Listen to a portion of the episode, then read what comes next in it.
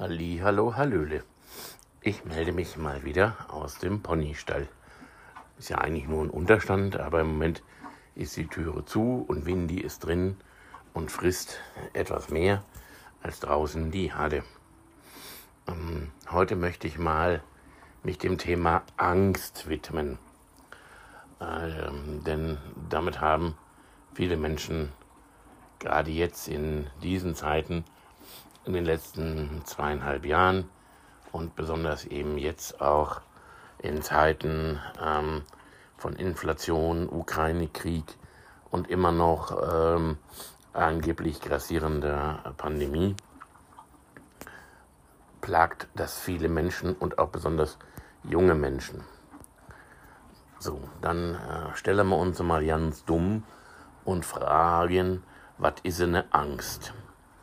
Angst ist im Grunde genommen etwas, also wir haben vor etwas Angst, was meistens gar nicht im Moment greifbar ist. Ich meine, wenn es der Säbelzahntiger ist, der vor uns steht, dann ist Angst oder Furcht, vielleicht auch Todesangst, hilfreich, weil es Kräfte freisetzt äh, und die uns Fersengeld geben lassen und äh, wir dem Säbelzahntiger vielleicht entkommen. Ähm, nun ist das ja jetzt nicht mehr so aktuell. Also wovor haben wir Angst? Wir haben Angst, in der Zukunft könne etwas passieren. Wir könnten abgelehnt werden. Wir könnten überfahren werden. Wir könnten schwer erkranken, gegebenenfalls sterben. Ganz, ganz viele Dinge, vor denen man Angst haben kann. Aber ist denn das etwas Reales? Oder ist es nur eine der Möglichkeiten, die im ungünstigsten Falle passieren könnte? Also, jetzt sind hier gerade zwei Ponys vor mir, die mich hier abschlecken und die eigentlich auf Äpfelchen warten, aber heute habe ich keine Äpfelchen. Sorry, heute gibt es keine, also könnt ihr mich in Ruhe noch ein bisschen quatschen lassen. Okay, wir erwarten also, in der Zukunft wird etwas passieren, was uns Schmerzen bereitet. Wir erwarten also die Emotion Schmerz in der Zukunft, ohne dass wir wissen können, ob sie tatsächlich eintritt. So, was macht jetzt die Angst mit uns? Angst lähmt. Angst lässt die Gedanken um den in der Zukunft zu möglicherweise zu erwartenden Schmerz. Ähm, jetzt weiß ich nicht mehr, wie ich den Satz beenden kann. Also jedenfalls, es ist mehr oder weniger irreal, aber es hat reale Auswirkungen auf unser Leben. Sei es die Angst vor Spinnen, sei es die Angst äh, vor Liebesentzug, vor Prügel, wie ich es in der Kindheit oft hatte. Das war allerdings dann oft leider auch sehr real.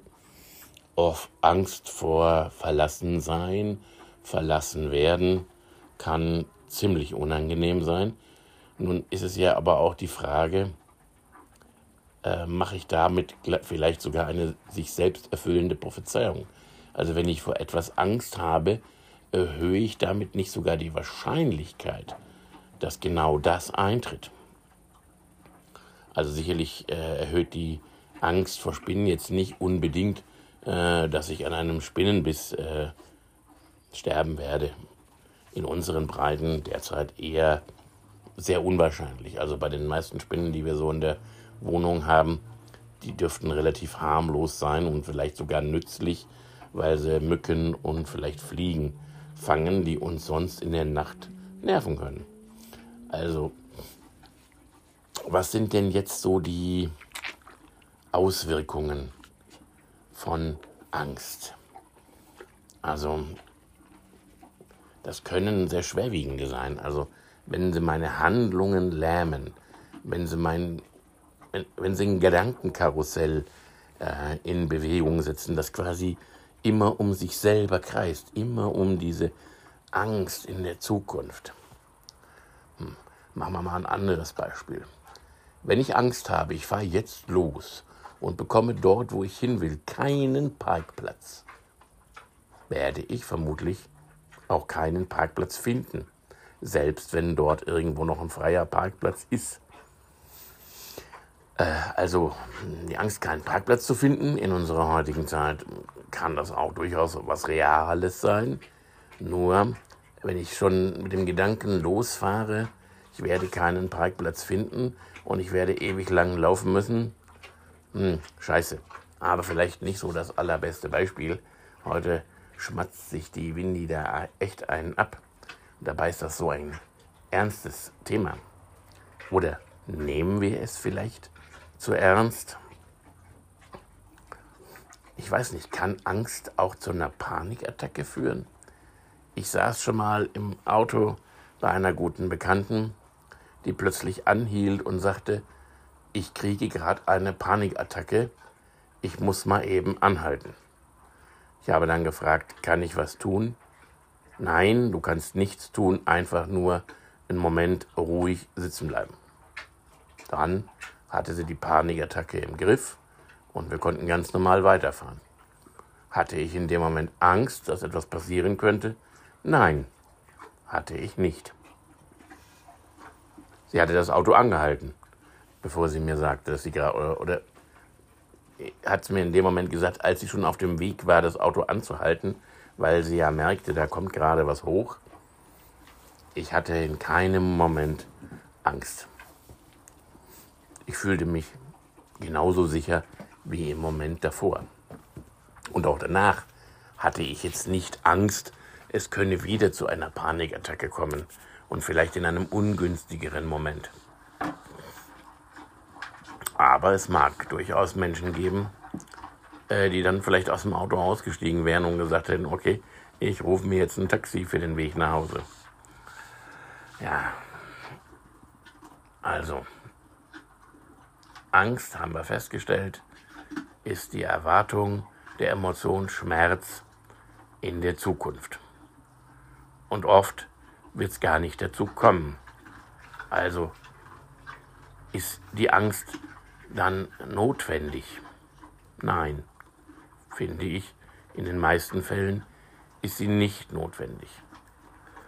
Und dann stellt sich ja die Frage, wie kann ich damit umgehen? Wie kann ich mir diese Angst vielleicht sogar zunutze machen? Und da muss ich jetzt auch mal ein bisschen überlegen, wann hatte ich das letzte Mal Angst? Also fällt mir relativ schwer, äh, mich an einen Moment zu erinnern. Nein, stimmt nicht. Es ist vielleicht erst so hm, drei Jahre, vier Jahre her. Da hatte ich eine schwere Bronchitis. Ich war gerade eingeschlafen und mit einer fürchterlichen Hustenattacke aufgewacht, die kein Ende zu nehmen schien, die immer weiter die Luft aus meinen Atemwegen nach draußen presste, es aber verhinderte, dass ich wieder einatmen konnte. Da hatte ich einen Moment Angst zu ersticken. Und ich fürchte, das ist sehr, sehr unangenehm. Ob das in dem Moment allerdings real war. Die Angst war in dem Moment sehr real. Ähm, und einen Augenblick später hatte ich jedenfalls immer so zwischendurch die Möglichkeit, sehr kurz zumindest etwas Luft einzuatmen. Und äh, wenige Zeit später war es dann auch rum. Ich konnte dann wieder normal atmen. So, für die Zukunft hatte ich gelernt, so schnell stirbt sich's dann eben nicht. Bei der nächsten Hustenattacke wusste ich, okay, du hast im Moment gerade ein kleines Problem mit dem Atmen. Aber die Erfahrung hat ja gezeigt, das geht vorbei. Also ruhig bleiben und überlegen, was kann ich als nächstes tun. Und da empfehle ich sehr, äh, die Rescue-Tropfen, die jetzt nicht mehr Rescue-Tropfen heißen dürfen.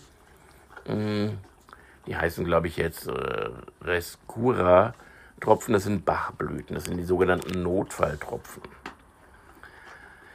Äh, die führen äh, sehr schnell dazu, bei Mensch und auch bei Tier in solchen Situationen ähm, das Nervensystem ein wenig runterzufahren und ruhiger zu werden. Also die sollte man ähm, doch immer mal so greifbar haben oder zumindest wissen, wo sie, wo sie stehen und sie sollten nie irgendwo verschlossen sein.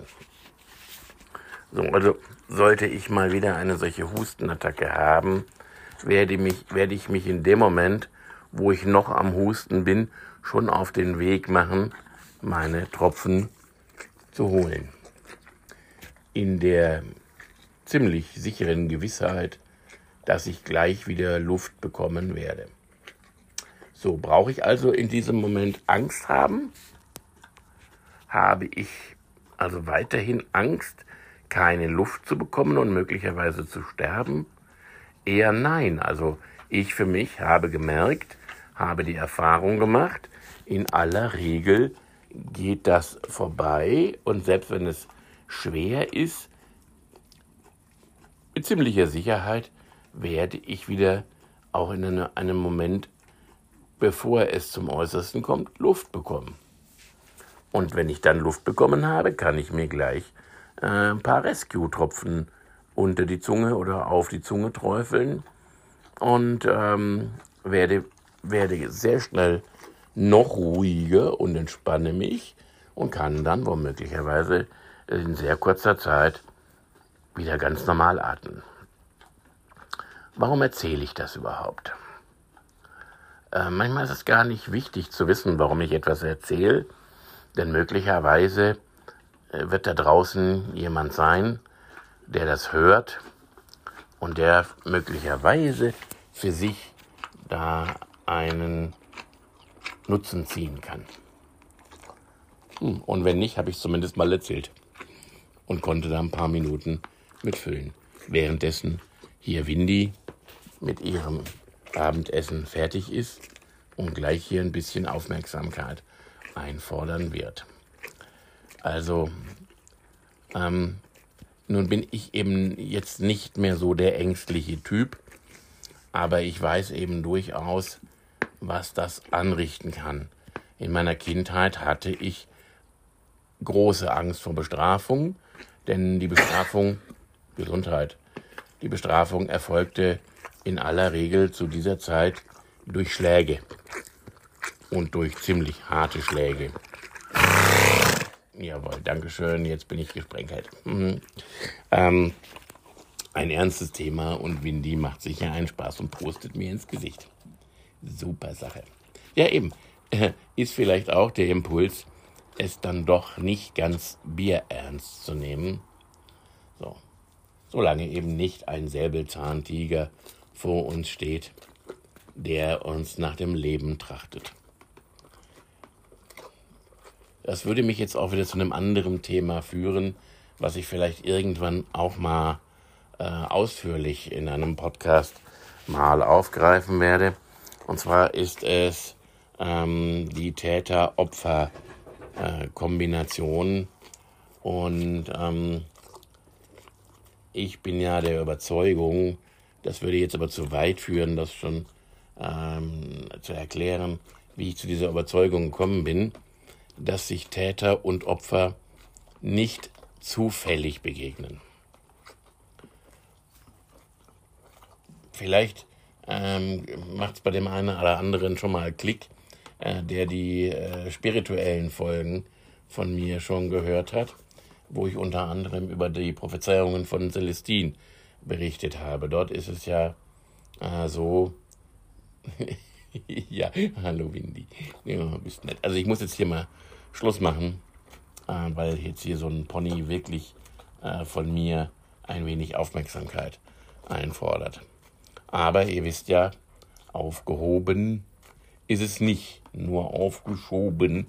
Und möglicherweise sitze ich bereits morgen Abend wieder hier und habe so ungefähr eine Viertelstunde Zeit, ähm, mich wieder diesem Thema Angst und das, was Angst übrigens auch verursachen kann, Stress, mich diesem Thema ausführlich ja, zu widmen. Also dann bis gleich. Ja, wie versprochen geht es jetzt weiter. Stress.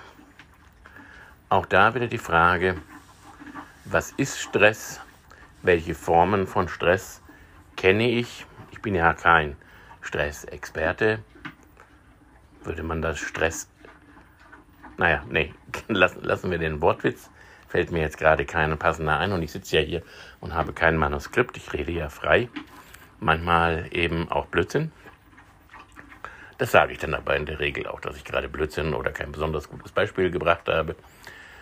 Also ich kenne äh, zwei äh, Sorten von Stress. Es gibt also den positiven Stress, äh, der mich eben ähm, besonders gute Leistungen abrufen lässt und ganz, ganz viel mehr, glaube ich, aber gibt es den negativen Stress, der ausgelöst wird durch Forderungen des Chefs an seinen Mitarbeiter. Da habe ich ganz spezielle Erfahrungen gemacht, der äh, auch dadurch entsteht, dass äh, mir Dinge vorgeworfen wurden. Ich kann das jetzt ruhig mal an mir eben äh, festmachen. Ich habe ja schon ganz viel äh, darüber erzählt, wie es mir so auf manchen Betrieben gegangen ist. Äh, Stress kann wohl auch ausgelöst werden durch Kollegen, die es nicht besonders gut mit einem meinen. Ähm, also sowas, was man äh, früher schon kannte, nur nicht unter dem Wort Mobbing. Das kenne ich ja gut auch aus der Schule bereits. Und auch das macht natürlich Stress. Und Stress hat äh, Folgen, äh, die sich auch auf, den, ähm, auf Körper und Seele auswirken. Ähm, ich glaube, dass sehr hoher Stress auch, ähm, ja, ich, ich glaube, da wird Cortisol ausgelöst im, im Körper. Das müsste ich jetzt aber selber auch nochmal nachlesen. Ähm, da werde ich mir selber mal einen kleinen Reminder setzen, äh, um das vielleicht nochmal intensiver zu begutachten.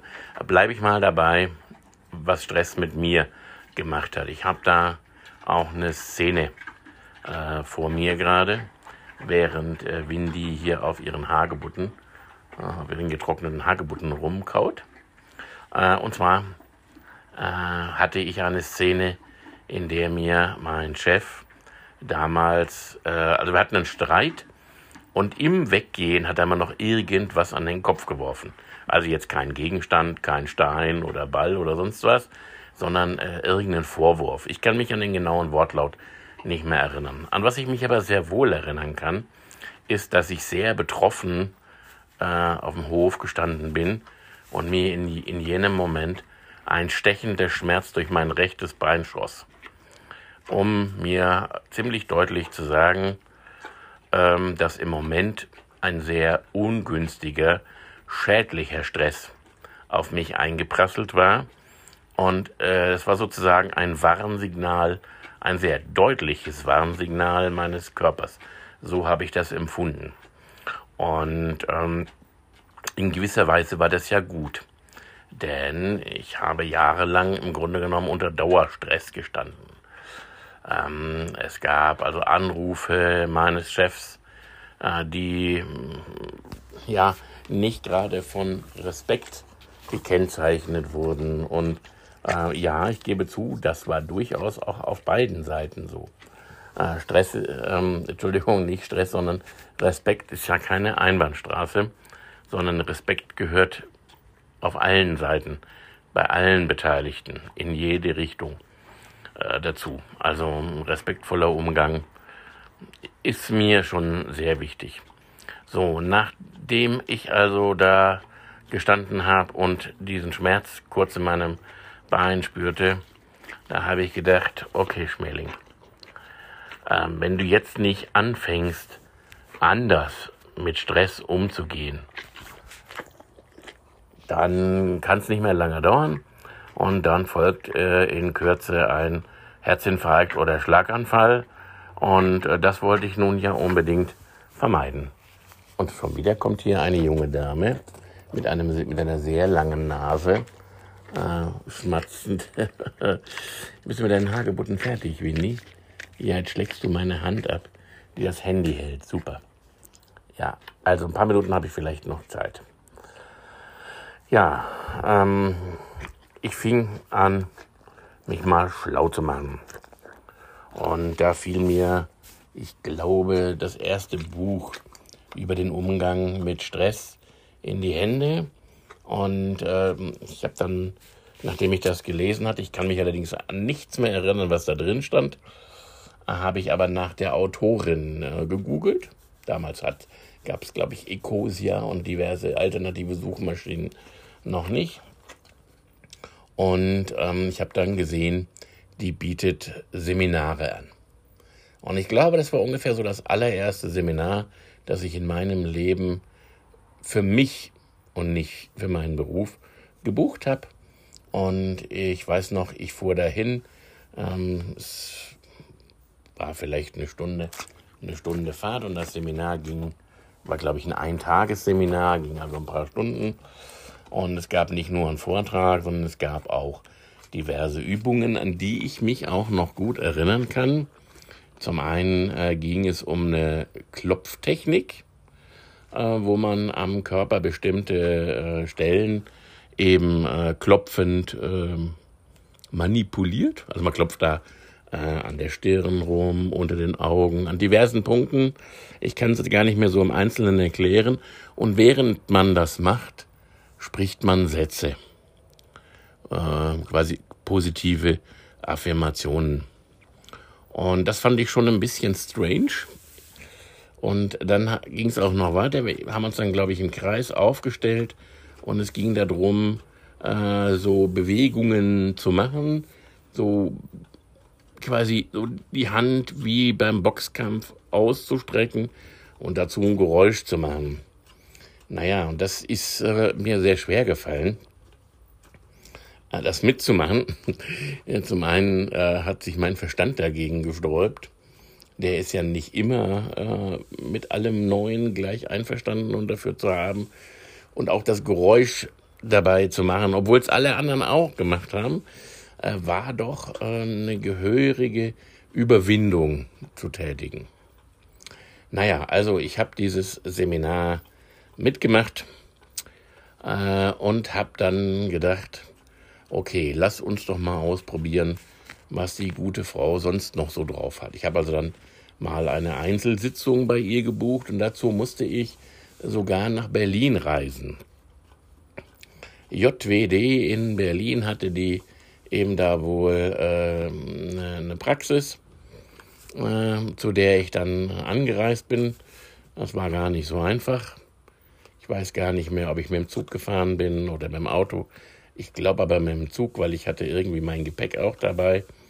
Und ähm, ich kann mich erinnern, äh, dort in diesem Raum äh, mit ihr gesessen zu haben. Und äh, sie kam dann aber relativ schnell ähm, auf etwas zu sprechen, was ich damals noch ziemlich spooky fand. Und ähm, sie hat mich dann auch gefragt, ob ich denn dafür auch offen wäre, weil sie erzählte mir dann, äh, ich hätte da eine gewisse Anhaftung. Also da konnte ich ja gar nichts mit anfangen. Aber, aber an was ich mich noch gut erinnern kann, ist, dass wir diese Anhaftung, sie nannte es, glaube ich, eine Seele oder einen Seelenanteil, äh, den wir dann ins Licht geschickt haben. Äh, das hatte dann was mit äh, Visualisieren zu tun, wo ich immer behaupte, das ist nicht so meine Stärke. Aber ich glaube, das stimmt gar nicht. Ich äh, bremse mich da offensichtlich nur, nur selber. Also jedenfalls ähm, spannend war es auf jeden Fall. Und zwar irgendwie wie der Einstieg in die Arbeit mit sich selbst. Ähm, ich weiß gar nicht, ob ich da schon mal je in meinem Leben meditiert hatte. Aber im Laufe, im Laufe der Zeit, und das war irgendwie so der, der erste Schritt wohl dazu, äh, stieß ich auf Meditation, auf meist geführte Meditationen, ähm, die eben auf einer DVD äh, sich befanden oder inzwischen eben als MP3 äh, oder sonstige Tondateien, ähm, von denen ich inzwischen ganz, ganz, ganz, ganz, ganz viele habe. Und ähm, mittlerweile aber auch noch ähm, Sachen wie binaurale Beats ähm, verwende und, und nutze. Oder jetzt eben, ich bin da seit ein paar Jahren auch im Damian Richter Universum ähm, zugange und habe auch da ganz viele Techniken äh, erlernt oder bin noch dran an Kursen, die Techniken zu erlernen. Und da gibt es den sogenannten VAK-Kurs. Das ist visuell, auditiv und kinästhetisch, glaube ich, waren die drei Sachen. Also ähm, es geht eben um Hören, Sehen und Fühlen. Und äh, auch da geht es eben um Visualisieren, um sich Dinge eben vor, vorzustellen. Und äh, das ist ein sehr wirkungsvolles äh, Instrument, glaube ich, dessen alle Möglichkeiten ich noch gar nicht ausschöpfen kann. Aber ich bin auf einem guten Weg. Manche Dinge dauern einfach ein bisschen und beginnen mit einem ersten Schritt. Und diese Erkenntnis, und im Grunde genommen darf ich da diesem Herrn, diesem äh, damals doch sehr nervigen Chef, äh, sogar dankbar dafür sein. Ähm, denn diese sogenannten Arschengel sind im Grunde genommen die wertvollsten Menschen, weil sie uns Dinge eben zeigen ohne, ohne es selber zu wissen, äh, stehen sie uns da zur Verfügung, um überhaupt erstmal zu erkennen, wo stehen wir und was sollten wir jetzt mal tun, um weiter voranzukommen. Also nicht wundern, ich kraul hier neben, nebenbei Nivindi, die hier sehr press bei mir steht, äh, mir zuhört und eben auch ein paar Krauleinheiten genießt. Ja, also, das ähm, soll es dann vielleicht ähm, in diesem Kapitel gewesen sein. Ähm, jedenfalls Stress und die Folgen, die er auf uns hat, ist etwas, wo ähm, einige Menschen auch in meinem Umkreis ähm, bestimmt Unterstützung brauchen können. Und das ist wohl auch einer der Gründe, warum ich diese Podcast-Folge mache. Ähm, dann brauche ich nicht alles äh, nochmal zu erzählen, sondern kann darauf verweisen, hier äh, hört euch diesen Podcast an. Und wenn ihr dann noch Fragen habt, äh, stehe ich natürlich gerne zur Verfügung. Also viele von uns haben so ein bisschen ein Helfersyndrom und äh, ich versuche mir mein Helfersyndrom so einfach und so leicht wie möglich zu machen. Denn ganz wichtig ist auch da, sich die Dinge nicht mehr so schwer auf die Schultern zu laden und mitzuleiden. Mitfühlen, ich habe es glaube ich schon mal erwähnt, mitfühlen ja, mitleiden hilft keinem. So, und jetzt kümmere ich mich mal um das kleine Windy. So, da hätte ich doch noch einen kleinen Nachtrag zur Stressbewältigung.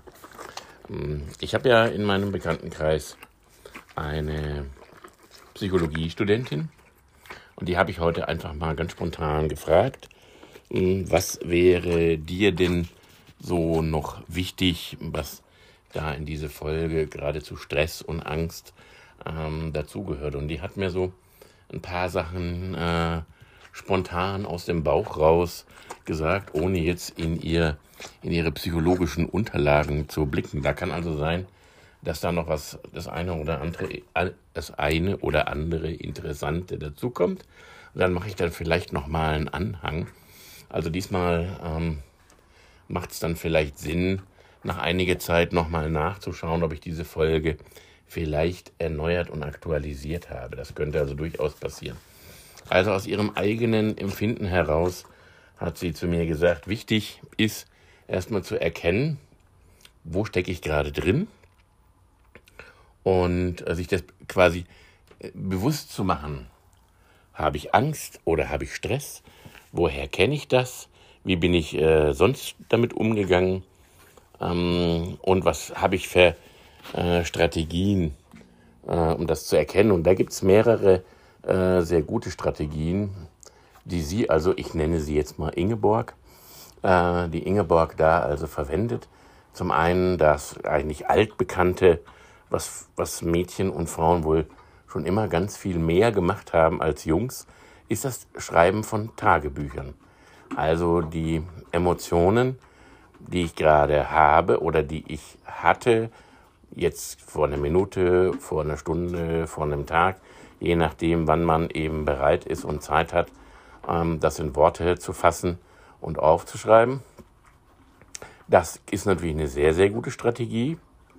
Und ihre zweite Strategie, und das habe ich auch bei der Vera Birkenbiel, die mir jetzt in diesem Zusammenhang auffällt, die leider auch schon nicht mehr lebt, ist Musik. Also Ingeborg sagt, ganz viel macht sie emotional eben durch das Hören von Musik. Und ich glaube, das machen ganz viele Menschen ja auch so. Äh, und die Vera Birkenbiel sagte zum Beispiel, sie hat für verschiedene Stimmungen verschiedene Playlisten, wie man es auf Neudeutsch jetzt sagt. Ich glaube, sie hat ein anderes Wort verwendet. Das ist ja schon noch ein paar Jahre her, äh, dass die gute Frau, die wirklich äh, sehr schlaue Videos auf YouTube zu sehen hat, wo es eben auch um Lernen geht. Und Lernen macht ja ganz vielen Menschen äh, Stress, Stress eben auch vor den Prüfungen, wie werde ich bewertet, wie habe ich mich gut genug vorbereitet, wird das anerkannt, wie wird das bewertet, habe ich alles getan, was ich hätte tun können?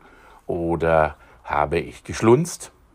Also ich war ja, wenn ich jetzt mal kurz äh, an meine Prüfungen so zurückdenke, sowohl in der Schule als auch nachher zur Gesellenprüfung und zur Meisterprüfung, das fiel mir im Grunde genommen immer relativ leicht. Also mm, ich brauchte mich da jetzt nicht wahnsinnig vorbereiten und äh, ich hatte immer das Gefühl, da kann mir eigentlich nicht groß was passieren. Und das hat ja auch zugetroffen. Also ich glaube, allein das, wie ich an etwas drangehe, an, an solche Situationen äh, und wie ich sie eben einschätze, das kann ganz viel ausmachen. Ob ich da jetzt in Stress gerate oder ob ich das locker nehmen kann. Aber je, je wichtiger das ist und je weniger groß mein Selbstbewusstsein ist, desto mehr gerate ich vermutlich in Stress und habe vielleicht sogar Angst zu versagen.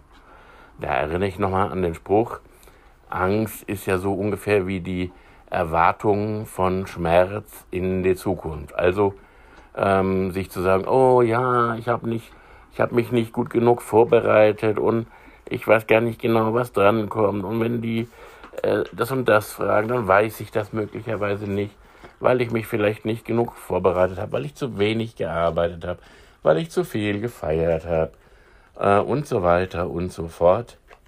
Also diesen Stress möchte ich eigentlich auch nicht mehr haben. oder überhaupt, also in der, in der Form. Ich, also ich hatte es nicht ganz so schwer.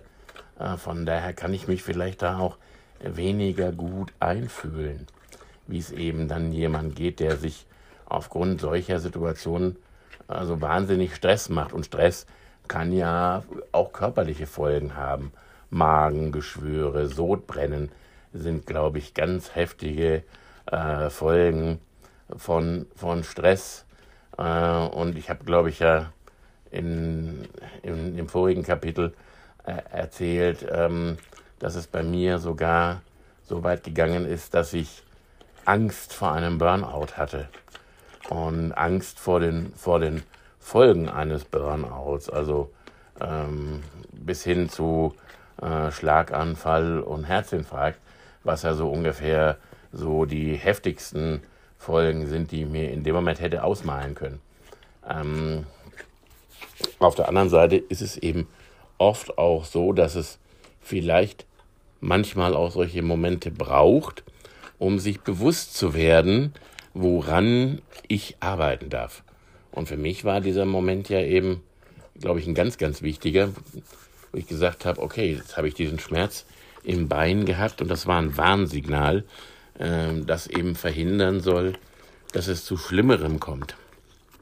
Und ganz oft höre ich eben, dass Menschen nach einem Herzinfarkt, den sie überlebt haben, oder nach einem Schlaganfall, der nicht so, nicht so wirklich heftig war, ähm, ihr Leben auch geändert haben und ähm, andere Prioritäten gesetzt haben.